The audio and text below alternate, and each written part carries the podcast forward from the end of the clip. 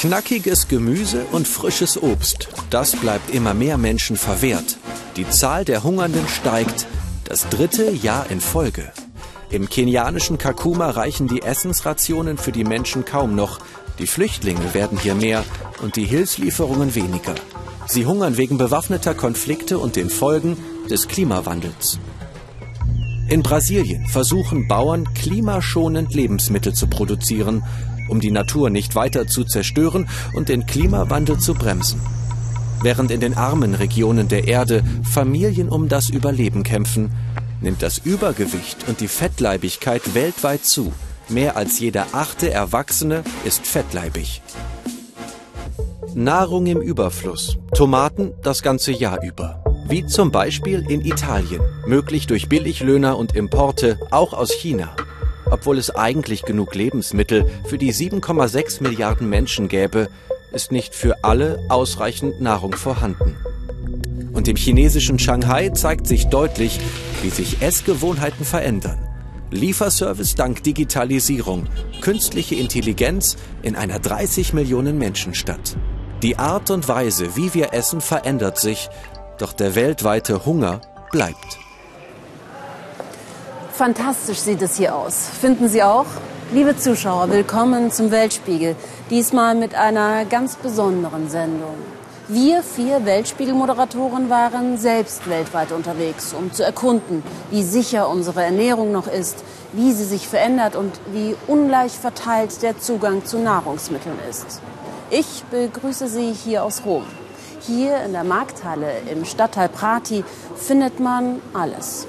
Gerade in der Adventszeit und rund um Weihnachten bekommt Essen manchmal eine ganz andere Bedeutung. Oft muss es besonders extravagant sein, mit exotischen Zutaten. Doch ganzjährig Tomaten und all die anderen Lebensmittel zu bekommen, das hat seinen Preis, zu Kosten der Umwelt und der Arbeiter. Tomaten, das Vorzeigeprodukt Italiens. Geerntet werden sie meistens von billigen Arbeitskräften. Sehr billigen Arbeitskräften. Teilweise für einen Stundenlohn von 2,50 Euro. Sie kommen aus Eritrea, Äthiopien, Indien und dem Sudan. Sie arbeiten, um hier zu bleiben. Unter jeder Bedingung. Sie hausen hier, meist ohne Papiere, unsichtbar für die italienische Gesellschaft bis sie sich im Sommer sichtbar machten.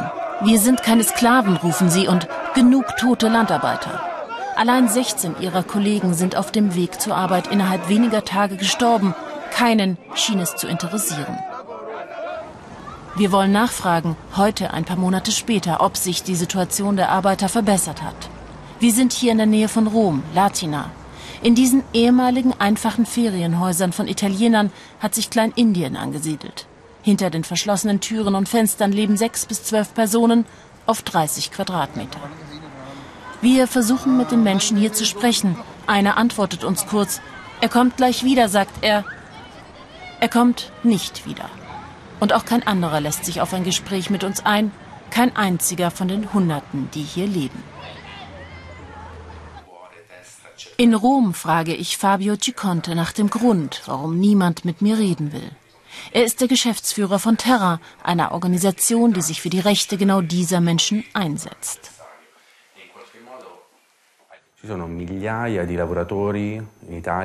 Es gibt in Italien Tausende von Arbeitern, vor allem im Süden und in Mittelitalien, die täglich für ganz wenig Geld ausgebeutet werden. Wenn Sie mit Journalisten sprechen, riskieren Sie Ihren Job und gefährden den Ruf Ihres Arbeitgebers. Deshalb entscheiden sie sich, das nicht zu tun. Denn für viele arbeitende Migranten sind diese wenigen Euro, die sie in der Landwirtschaft verdienen, die einzige Möglichkeit, sich über Wasser zu halten.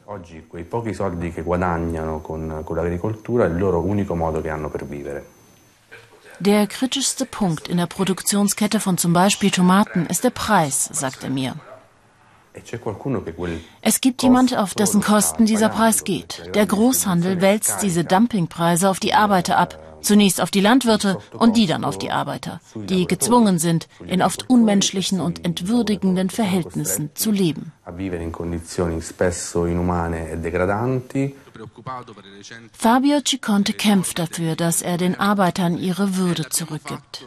Es kann nicht sein, dass es im Jahr 2018 Arbeiter gibt, die ausgebeutet werden und in Ghettos leben, mitten in Europa. Deshalb organisiert er Konzerte, auf denen die Arbeiter auf der Bühne stehen. Eine Bühne bekommen und so endlich sichtbar werden für die italienische Gesellschaft. Der Kampf um den günstigsten Preis von Nahrungsmitteln im Discounter führt auch dazu, dass billigere Produkte aus dem Ausland importiert werden. Lorenzo Bazzana warnt deshalb davor, dass der Verbraucher oft nicht weiß, woher sein Produkt stammt, nicht selten verarbeitet man in Italien Tomatenmark aus China. Die aktuelle Gesetzgebung der EU ist nicht transparent. Das heißt, dass nach geltender Gesetzgebung auf dem Etikett der Produkte, in denen die Tomaten verarbeitet wurden, nur der Standort angegeben werden muss, an dem die Verarbeitung erfolgt ist. Es gibt keine Verpflichtung, den Ursprungsort der verwendeten Tomaten, also den Abbauort, auf dem Etikett anzugeben. Bei dieser ganzen Verschleierung und Ausbeutung in der Produktionskette von Nahrungsmitteln gibt es aber auch gleichzeitig immer mehr Menschen, die auf eine gesunde Ernährung achten. Wir sind hier bei Roberta in ihrem Restaurant in Rom.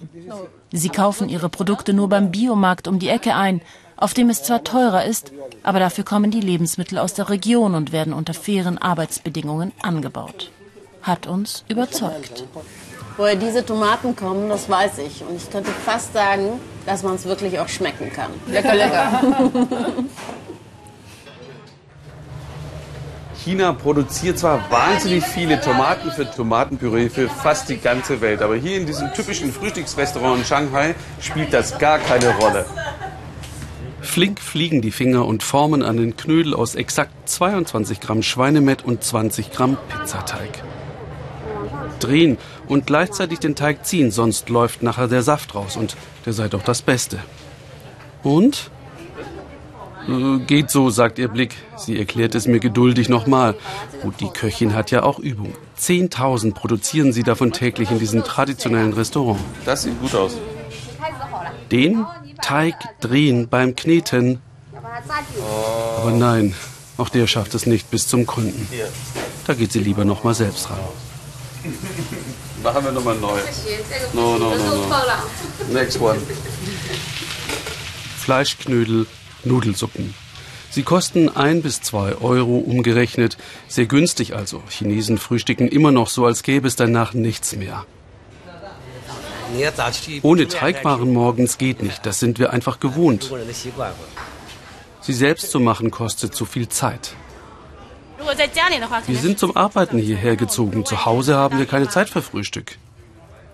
Währenddessen werden am Tresen Portionen zur Abholung eingepackt, bestellt im Internet.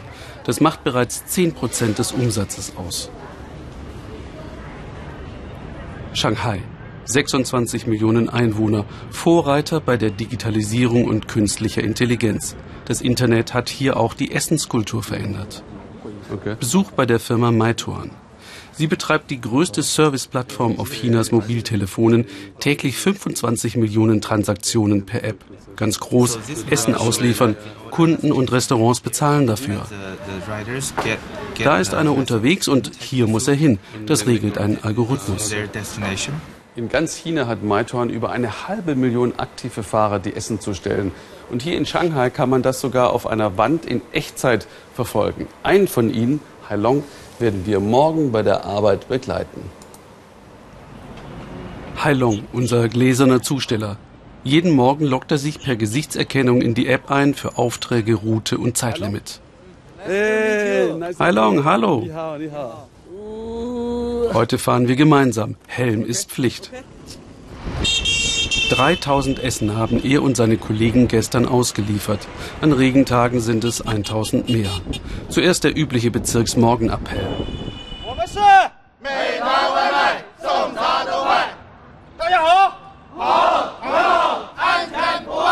Einmal durchzählen.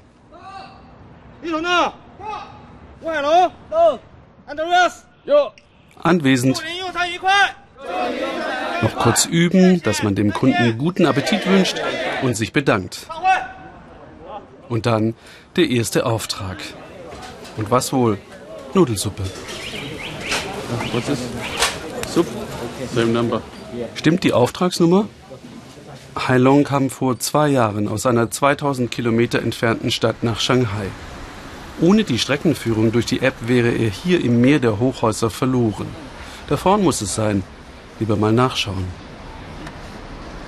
Eine Frau hat sich das Frühstück zum Friseur bestellt, wo sie sich die Haare machen lässt.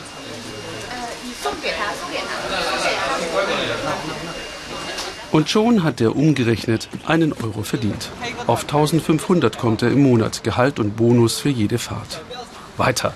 Nur noch vier Minuten Zustellzeit, sagt App. Rennen, suchen, 37. Stock. Da sind die Kunden schwer zu finden. Abgabe am Empfangstresen. Danach nur 250 Meter Strecke in eine Art Wohnheim mit mehr als 2000 Zimmern. Bitte sehr. Er sei eben aufgestanden, murmelt der Mann etwas betreten. Essen bestelle er 20 Mal die Woche, das spare Zeit. Guten Appetit, auf Wiedersehen.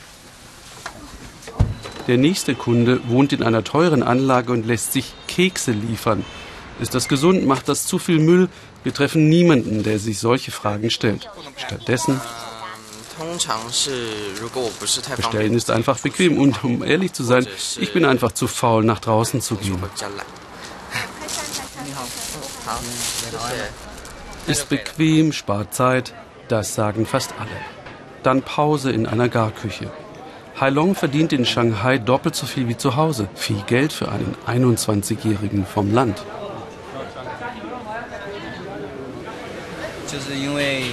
Ich arbeite sechs Tage die Woche, elf bis zwölf Stunden am Tag. Ich will viel Geld verdienen, bis ich genug habe, um zu heiraten. Für diesen Traum teilt er sich mit sechs anderen eine kleine Wohnung am Stadtrand. Er fährt wieder los, ich ziehe weiter. In ein Eltern-Kind-Restaurant, der neueste Trend. 25 Euro Eintritt pro Tag. Essen vom japanischen Koch kommt obendrauf. Chinas obere Mittelklasse gibt das gern aus, damit das Kind gefördert wird, passend zum jeweiligen Lernalter, konzipiert von Psychologen. Im Freien gibt es in Shanghai null Spielplätze. Essen, arbeiten, spielen. Und das alles an einem Ort ist toll, das spart Zeit. Der Besitzer weiß, wie er sich gegen die größte Konkurrenz, gegen das Internet, wehren kann. Die Offline-Welt muss sich ständig neu erfinden. Warum nur ein Kindergarten? Räume für mehr als eine Sache zu nutzen, das ist die Zukunft. Für Chinas nächste Generation werde Leben und Arbeiten eins. Die Großstadt raubt Zeit. Und auch Gemeinschaft, was Essen ja kulturell so wertvoll macht. Ein Teufelskreis. Nur wenn Essen Event wird, begegnet man sich noch als Fremde. Eine Privatvilla, Verabredungen nur über Internet möglich. Diese fünf kennen sich noch nicht. Shanghai Millennials. Sie ist ein YouTube-Star, vermarktet sich erfolgreich selbst. Blogger, Städteplaner und Designer die anderen. Hier erwartet uns ein Privatkoch für ein zehngängiges Überraschungsmenü. Shanghais Rhythmus sei schneller als New York, wo sie zuletzt lebten. Jeder von ihnen arbeitet in Start-ups oder für Firmen, die riesige Datenmengen verarbeiten. Killt die moderne Welt Traditionen, frage ich? Oh, wir sind doch ganz traditionelle Shanghai-Kinder. Wir mussten nie was im Haushalt machen. Deshalb kann auch keiner kochen. Da muss sie selbst lachen. Wie ernährst du dich denn dann?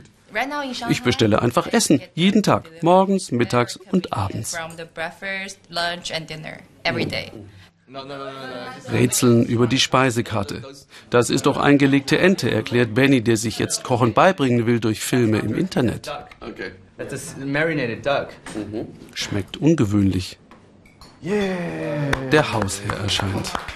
Hallo Chef. In den 1930er Jahren waren solche Einladungen der größte Luxus und dieses Menü in Shanghai Mode. Er verabscheue Bestellessen. Was, wenn alle so leben wollten wie Sie? Ja, sollen wir vielleicht Insekten essen? Warum nicht, sage ich. Das gibt's auch in Shanghai. Benny sucht im Telefon. Wir beide beschließen, am nächsten Tag hinzufahren. Frittierte Bambuswürmer neben in Honig getauchten Bienenlarven und Heuschrecken. Großer Insektenteller für umgerechnet 4 Euro. Proteinreich und stets vorhanden. Insekten sind in vielen Teilen Chinas beliebt, weil günstig. Kommt da noch Soße drauf? Also lass es uns tun, sagt Benny. Oh, schmeckt prima. Ziemlich knackig. Mm. Crunchy stuff. Weit weg aus der Provinz Yunnan stammen sie. Die Heuschrecken würden dort von Einheimischen aufgespürt und mit Netzen eingefangen. Echte Bioware. Es ist eine Erinnerung daran, dass China jenseits der schicken Metropolen noch dafür sorgen muss, dass alle seine Bürger satt werden. Mit oder ohne Esskultur. Die Weltbevölkerung wächst rasant. Da sind Insekten vielleicht das Essen der Zukunft. Viel Protein, nicht nur hier in Shanghai. Die Bevölkerungszahl hat sich weltweit drastisch erhöht und wird weiter wachsen, so die Prognose. Zählte man 1804 noch eine Milliarde Menschen auf der Erde, so waren es Ende 2017 bereits 7,5 Milliarden. Im Jahr 2055 sollen über 10 Milliarden Menschen auf dem Planeten leben. Besonders das Wachstum in Afrika und in Asien ist ungebremst. In vielen armen Regionen bedeutet das, immer mehr Menschen müssen mit knappen Ressourcen leben. In manchen Ländern reichen die Lebensmittel nicht aus. Der Hunger ist weltweit nach wie vor nicht besiegt. Das zeigt auch der Welthungerindex, den Experten der Welthungerhilfe jedes Jahr erstellen. Der Index ermittelt die Dimension von Hunger anhand von vier Kriterien. Unterernährung, Auszehrung bei Kindern, Wachstumsverzögerung bei Kindern und Kindersterblichkeit. Laut Bericht ist die Situation besonders in Afrika nach wie vor kritisch. Sechs der zehn am stärksten betroffenen Länder liegen auf dem afrikanischen Kontinent. Am stärksten unter Hunger leiden die Menschen in der Zentralafrikanischen Republik. Hunger und Not, aber auch politische Verfolgung und Menschenrechtsverletzungen zwingen viele Menschen dazu, ihr Land zu verlassen. Ende 2017 wurden laut Vereinten Nationen mehr als 71 Millionen Menschen weltweit aus ihrer Heimat vertrieben. Die meisten Geflüchteten kommen aus Syrien mit 7 Millionen, gefolgt von der Demokratischen Republik Kongo mit 5,1 Millionen und dem Irak mit 4,5 Millionen. Aber auch in Kolumbien mussten aufgrund des jahrzehntelangen Konflikts sieben Millionen Menschen ihr Zuhause verlassen. Ein ungebremstes Bevölkerungswachstum und gleichzeitig Hunger, Krankheiten und Verfolgung. Wo die Weltgemeinschaft nicht reagiert, da treten die Menschen die Flucht an.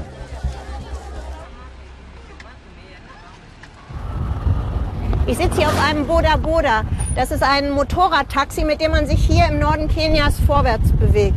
Wir sind in der Nähe der südsudanesischen Grenze. Man kann eigentlich sagen, hier ist so ziemlich nichts, außer einem riesengroßen Flüchtlingslager, einem der größten der Welt, Kakuma. Fast 200.000 Menschen leben in Kakuma, geflohen von überall dort in der Region, wo Krieg ist, aus dem Südsudan, Somalia oder Kongo.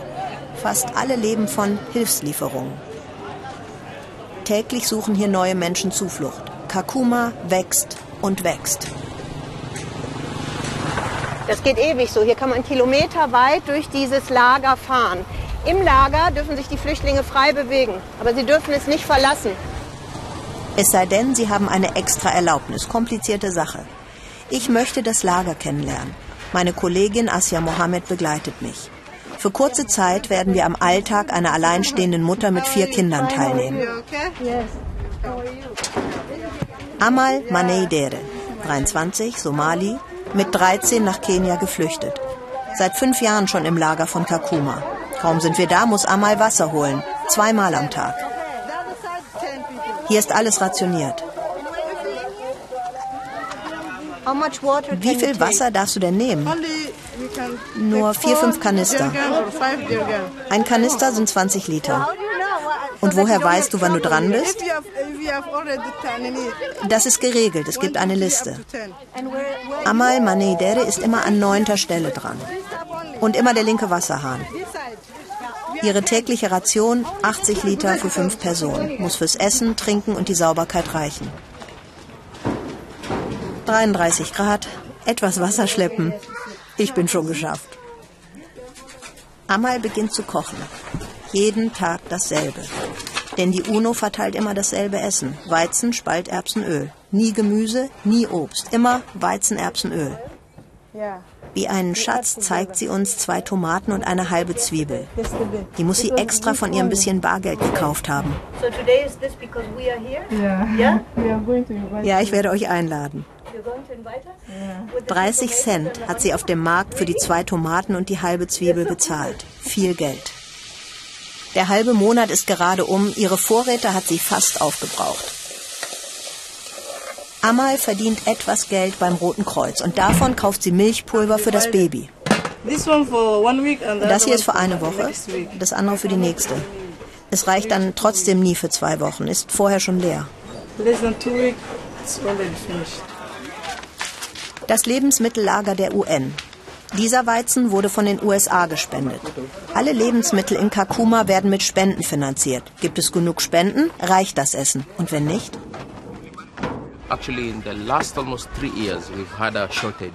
Seit drei Jahren haben wir Kürzungen. Im Moment kürzen wir die Rationen für die Menschen um 55 Prozent. Getreide, Öl, da bekommen sie nur halb so viel wie normalerweise for cereals, so, no sorry, for pulses and uh, vegetable oil, they're having half of what you usually collect. Die reichen Länder geben einfach immer weniger. Im Moment fehlen in Kakuma 50 Prozent der Zuwendungen. Also überlegen die UN, wie sie die Rationen noch weiter kürzen können. Wir haben also mehr Menschen, mehr Flüchtlinge auf der einen Seite, aber weniger Geber auf der anderen. Das ist ja ein großes Problem. Wo führt das hin? Uh, well, I think it's, it's the same situation everywhere. Tja, das ist auf der ganzen Welt so. Aber die Idee ist auch nicht, die Menschen satt zu machen. Die Idee ist, dass der Körper nicht leidet. The idea here is, is, is sustain for them, for the body not to suffer. Amal bereitet das Grundnahrungsmittel vor, Uruji, so wichtig wie bei uns Kartoffeln. Ich darf sieben, aber warum sieben? Und dann sehe ich, dass es überall krabbelt. Ist immer so, sagt sie. Wenn du saures essen willst, dann musst du dafür im Laden zahlen. Das hier ist das, was wir Flüchtlinge kriegen.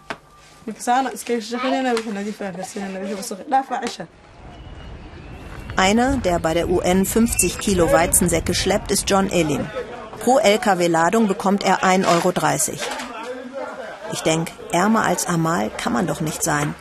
Bis zu dieser kurzen Begegnung mit ihm. Wir schleppen das Essen nur herum, fertig. Wir sehen es, wir tragen es, wir kriegen aber nichts davon. Das ist ja nur für die Flüchtlinge.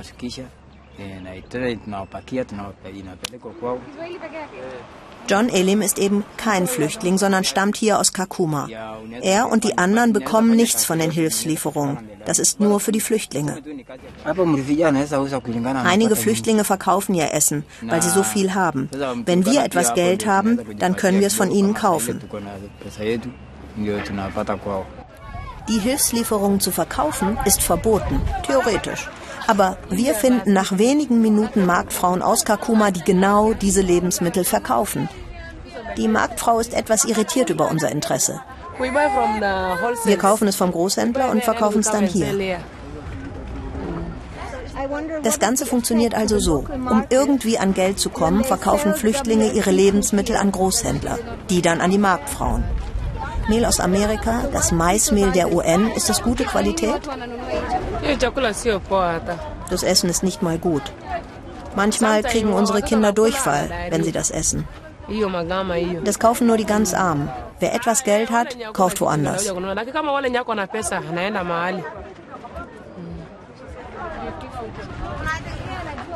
Nebenbei glatte Haare zum Anfassen. Amals Festessen ist fertig. Spalterbsen, Maismehl und die zwei Tomaten. Zuerst dürfen die Kinder essen. Amals Vater in Somalia kümmert sich um sie, so gut er kann. Als sie 13 war, schickte der Vater sie ins Lager nach Kenia, damit sie überlebt. Dafür verkaufte er viel Land. Kürzlich brauchte Amal Medizin für die Kinder. Da bat sie ihn um Hilfe. Er hat seine Ernte verkauft und konnte ihr ein kleines Vermögen schicken. 25 Dollar. Ich rief meinen Vater in Somalia an, als er mir diese Hilfe geschickt hatte. Da hing er gerade im Haus fest. Sie wurden angegriffen. Er sagte, ich habe die Kinder und nichts zu essen. Ich konnte nichts für ihn tun und er auch nicht für mich.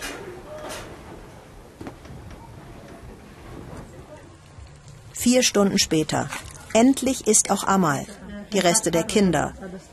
Ist das jetzt heute ihr erstes Essen? Ich arbeite ja, ich habe gekocht. Später waren zuerst die Kinder dran. Die erste Mahlzeit? Ja. Die UNO kürzt die Rationen um die Hälfte. Heißt für Amal, es reicht nur für eine Mahlzeit am Tag. Die meisten bleiben in Kakuma hängen. 300 wurden dieses Jahr auf westliche Länder verteilt und konnten raus. Davon träumen hier alle. Wenn es dunkel wird in Kakuma, wird es etwas unheimlich. Ab 18 Uhr gilt die Ausgangssperre bis morgens um 6. Es gibt Morde, Übergriffe. Die Polizei geht nachts nicht ins Lager. Und mittendrin Amal mit ihren vier kleinen Mädchen. Sie kommen zu dir nach Hause und sagen, gib uns alles, was du hast. Wenn du Geld hast, nehmen sie das. Wenn nicht, nehmen sie die Telefone oder erschießen dich sogar.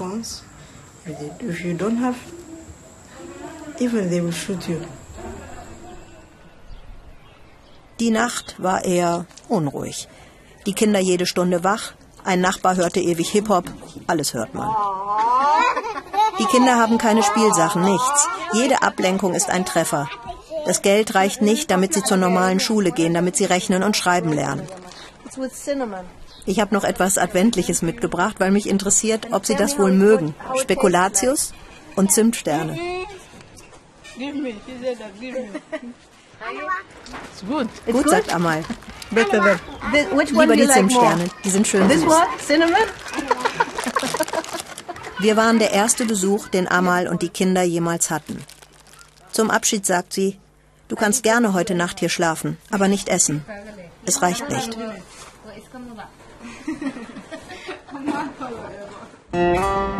Ein Flüchtlingslager in der Westsahara.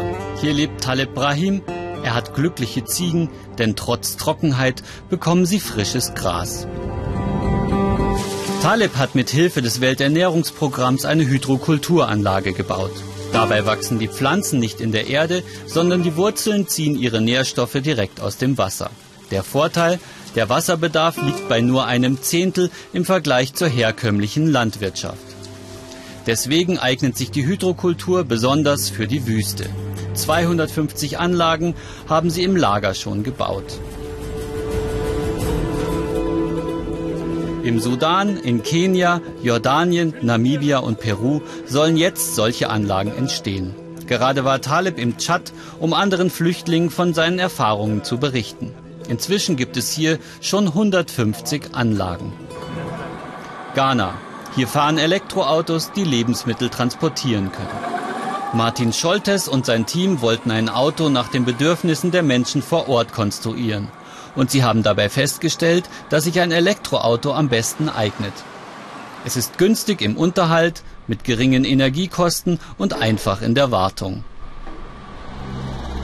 Am südmarokkanischen Mont Boutmesguida rückt die Wüste jedes Jahr um einen Kilometer vor. Trotz Trockenheit gibt es hier aber auch viel Nebel. Darum haben Forscher den Cloudfischer gebaut. Er versorgt jetzt über 1000 Menschen mit Wasser aus den Wolken.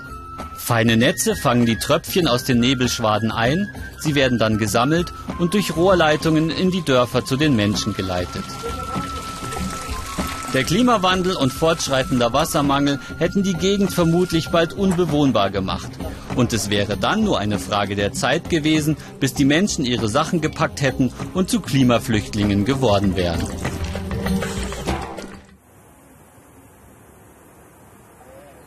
Wie bekommt man eine immer weiter wachsende Weltbevölkerung satt, ohne gleichzeitig unseren schönen Planeten zu zerstören? In Brasilien ist das der große Konflikt zwischen der Landwirtschaft und den Umweltschützern. Und meistens, muss man sagen, gewinnt die Agrarlobby. So wurden zum Beispiel im amazonischen Regenwald gerade für die Rinderhaltung schon große Gebiete Regenwald abgeholzt. Auch hier in Minas Gerais in der Nähe von Prata ist nicht mehr viel Wildnis übrig. Aber wir sind heute bei einem Landwirt, der etwas Neues ausprobiert hat, damit es gleichzeitig seinen Rindviechern und der Natur drumherum gut geht. Rinderzucht möglichst ökologisch und klimaneutral, das ist das Ziel von Bruno Junqueira. Damit das klappt, bekommen seine Kälber nur zweimal die Woche eine Ration Salz und etwas Proteine. Brasilien hat viel Weideland, das wollen wir ausnutzen. Nicht die Tiere in einen Stall pferchen, keine Antibiotika und nicht viel zufüttern. Unsere Tiere fressen hauptsächlich Gras. Doch damit fressen sie viel Fläche. Brunos Vater brauchte sage und schreibe einen Hektar Weideland pro Kuh. Der Sohn arbeitet mit Weidewechsel und pflanzte eine Grassorte, die kräftiger und hitzebeständiger ist. So ernährt er von einem Hektar immerhin vier bis fünf Rinder. Ihr seht ja, hier ist das Gras schon ziemlich abgefressen. Das muss nachwachsen. Und deshalb kommt die Herde nächste Woche auf die Fläche da drüben. Da ist das Gras schon wieder hoch. Anpflanzen statt abholzen. Brunos zweite Devise. Zwischen den Weideflächen forstet er mit flachwurzelndem Eukalyptus auf. Denn Rinder sind Klimakiller, weil sie während der Verdauung große Mengen Methan ausstoßen. Wer Treibhausgase produziert, muss über Bäume das entstandene CO2 auch wieder binden. Zum Ausgleich.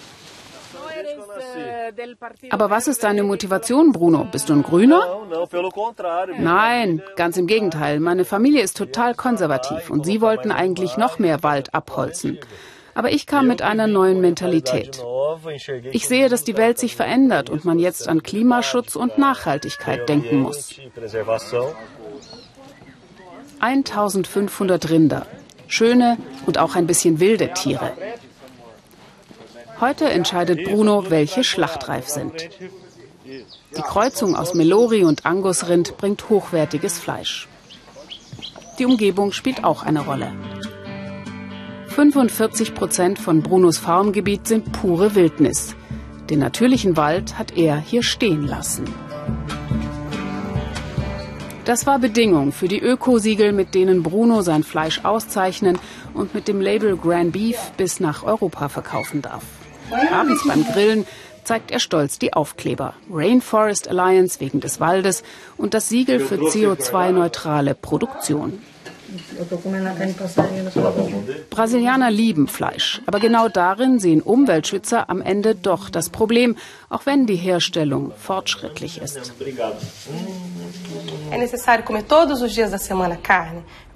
Müssen wir wirklich so viel Fleisch essen? Müssen wir jeden Tag Fleisch essen? Oder sollen wir nicht lieber überdenken, welche Nahrungsmittel wir eigentlich zu uns nehmen und welchen Preis die Natur dafür zahlt? Positivbeispiele wie das von Bruno seien ein Tropfen auf den heißen Stein, sagt die Wissenschaftlerin und erklärt, dass für Rinderhaltung Soja und Zuckerrohr in Brasilien alleine im vergangenen Jahr fast 8000 Quadratkilometer Regenwald abgeholzt wurden. 13 Prozent mehr als im Vorjahr. Hier machen sie es genau andersrum. 20 Familien bilden eine Genossenschaft bei Antonina im Süden des Landes. Jonas Sousa ist einer der Kleinbauern. Was aussieht wie Regenwald, ist von ihm angepflanzt worden. Agrarwald nennen sie diese Methode. Jonas schlägt eine Pupunia-Palme. Frisches Palmherz, schmeckt ein bisschen wie roher Spargel. Direkt daneben eine Bananenstaude. Die Banane wächst neben der Palme. Wenn ich die Palme jung schlage, ernte ich Palmherz. Wenn sie höher wächst, trägt sie Datteln. Und sie verträgt sich sehr gut mit dem Kaffeestrauch daneben. Die Pflanzen wachsen quasi auf mehreren Stockwerken. Landwirtschaft, die den Regenwald drumherum nachahmt. Eine Pflanze gedeiht im Schatten der nächsthöheren.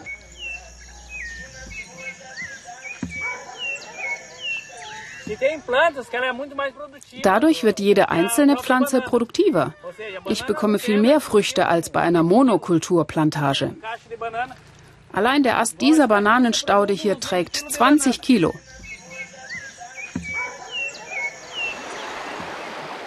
Das Fußbad tut bei der schwülen Hitze wirklich gut.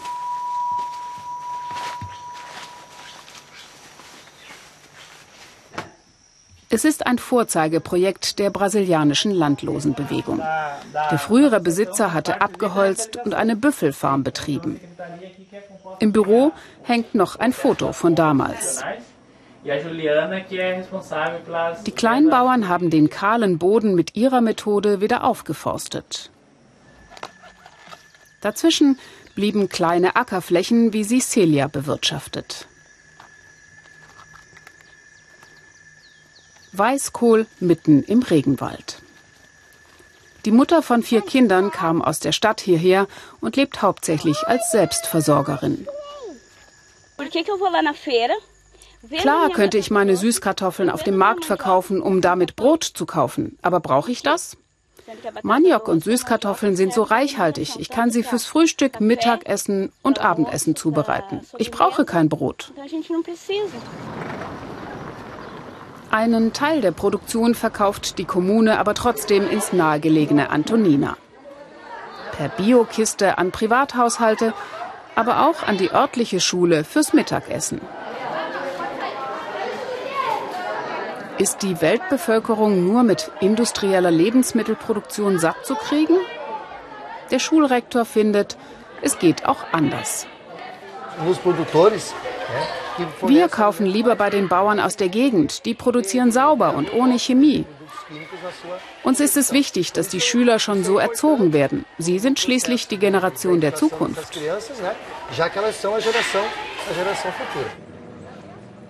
Bananen, Maniok oder Blattkohl. Die Natur deckt den Tisch reichlich, wenn man sie respektiert. Obrigado. Okay. Kauft Lebensmittel, die nachhaltig produziert wurden und vor allem lokale Produkte. Das ist der Ratschlag, den die Leute hier uns auch mit nach Deutschland auf den Weg geben. Damit endet unsere Reise über die vier Kontinente zum Thema Welternährung. Der Weltspiegel meldet sich im Januar wieder, dann mit neuem Design und frischen Ideen. Wir wünschen Ihnen hier aus Südbrasilien frohe Feiertage und sagen Tschüss aus Antonina.